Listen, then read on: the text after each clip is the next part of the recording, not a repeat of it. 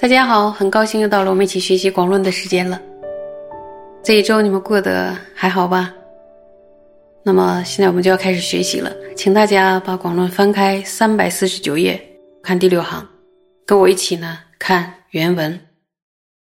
今此教授一切修行前后唯取大论所出，以之为重，故于此处修定方法，一取大论而为宣说。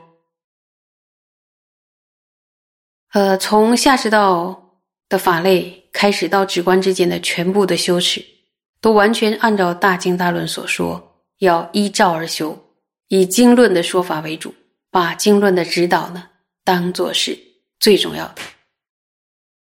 由于本论呢的教授从开头到最后的一切的修行，都只以诸大论、诸大教典所说的为重，重视诸大教典所说的修定教授。都是在依据诸大教典所说，所以在学习什么他的时候呢，也讲依据着诸大教典的说法，从诸大教典中引相关的部分而宣说修订的方法。即使是宗大师那么伟大的善知识，他在为我们宣说修订的方法的时候，也是完完全全依据着诸大教典的说法。也只有这么伟大的善知识，才会完完全全的依据着诸大教典的说法。这是不是正是最伟大之处？所以宗大师说，论点所说的一切都是可以拿来修行的，而且所修的一切都必须依据主的论点。我们呢，我们可以反思一下自己，我们呢自称都是佛弟子，是宗大师的弟子，却很有可能呢，就像宗大师所说的，有那种毛病。什么毛病啊？所学的是一套，然后所修的呢，又是另一套。有人呢会认为入中论、相关专论等是用来辩论的，而广论和略论呢是拿来修行的。这个是与宗大师的所说的现行是一样。那么在广论的教授中呢，还有人认为说，有可能又会分为讲说的和实修的。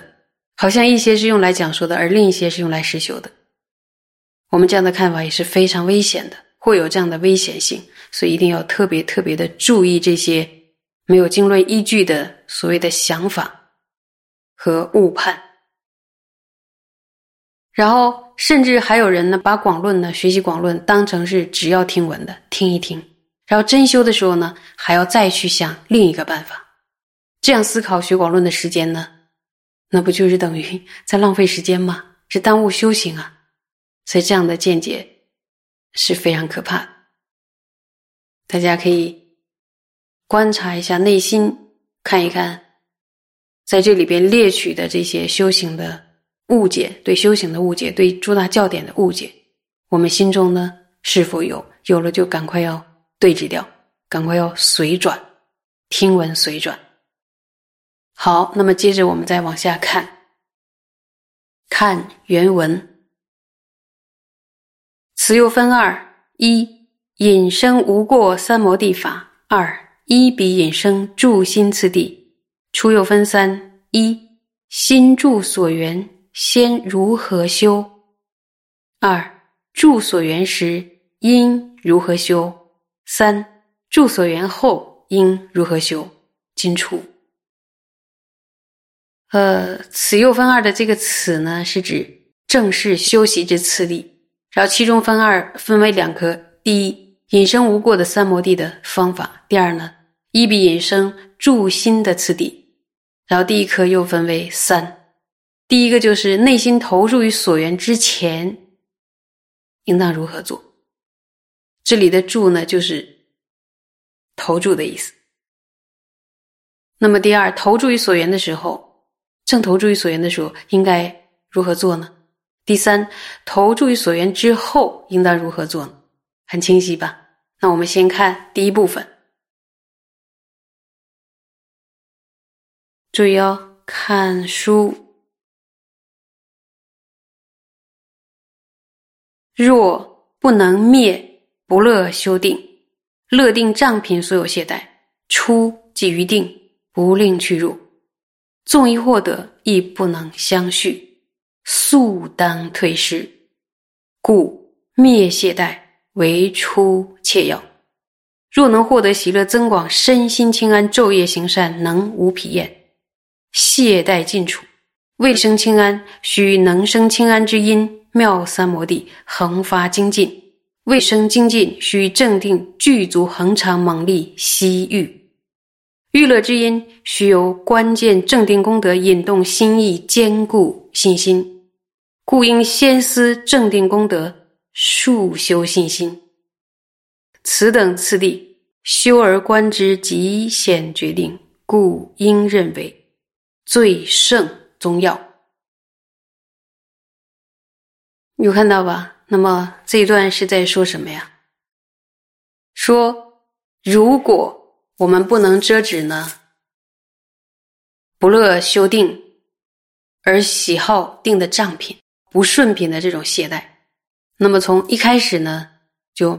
无从去入定，他不想修定，然后即使获得了一次呢，也没法再延续，所以呢，他所获得的东西会迅速的退失，因此最初遮止懈怠，这是非常重要的一件事情。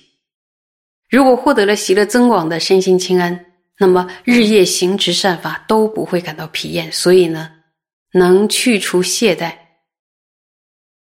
而要发起清安，必须。要怎么做呢？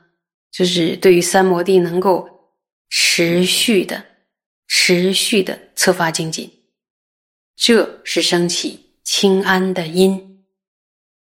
那么要发起精进，就需要有强烈而持续的希求定的这种欲求、欲求。那么这个欲求的因是什么呀？欲求的因。想一想是什么？需要见到定的功德而引动心意的坚固信心。那么我们可以想说，见到了定的功德而引动心意，这个引动心意，引动是有夺意，然后比如说夺智者意啊，还有就是说，就是一看到之后就整个心被不由自主的吸引。就是那样的引动心意的信心升起的坚固信心，所以最初呢，应当反复的修持思维定的功德的信心。注意这里边夺意，是因为定的功德夺了我们的心意，让我们产生不由自主的这样的一个坚定的信心。所以呢，首先要对于定的功德要数数数数的思维，思维干什么？要修信心啊。然后有了信心之后呢，就会产生欲求了，然后想要获得这样的定，对吧？而且这样的欲求呢，绝对不是升起一下子而已，而是要恒常猛力的升起了恒常猛力的欲求心，然后就会发精进。精进呢，也不是就那个心很猛的发一下就而已了，而是要恒发精进。要恒常的策发精进，恒常策发精进之后，才能获得喜乐增广的身心清安。获得了身心清安之后呢，日夜行持善法都不会感到疲厌，就能去除懈怠。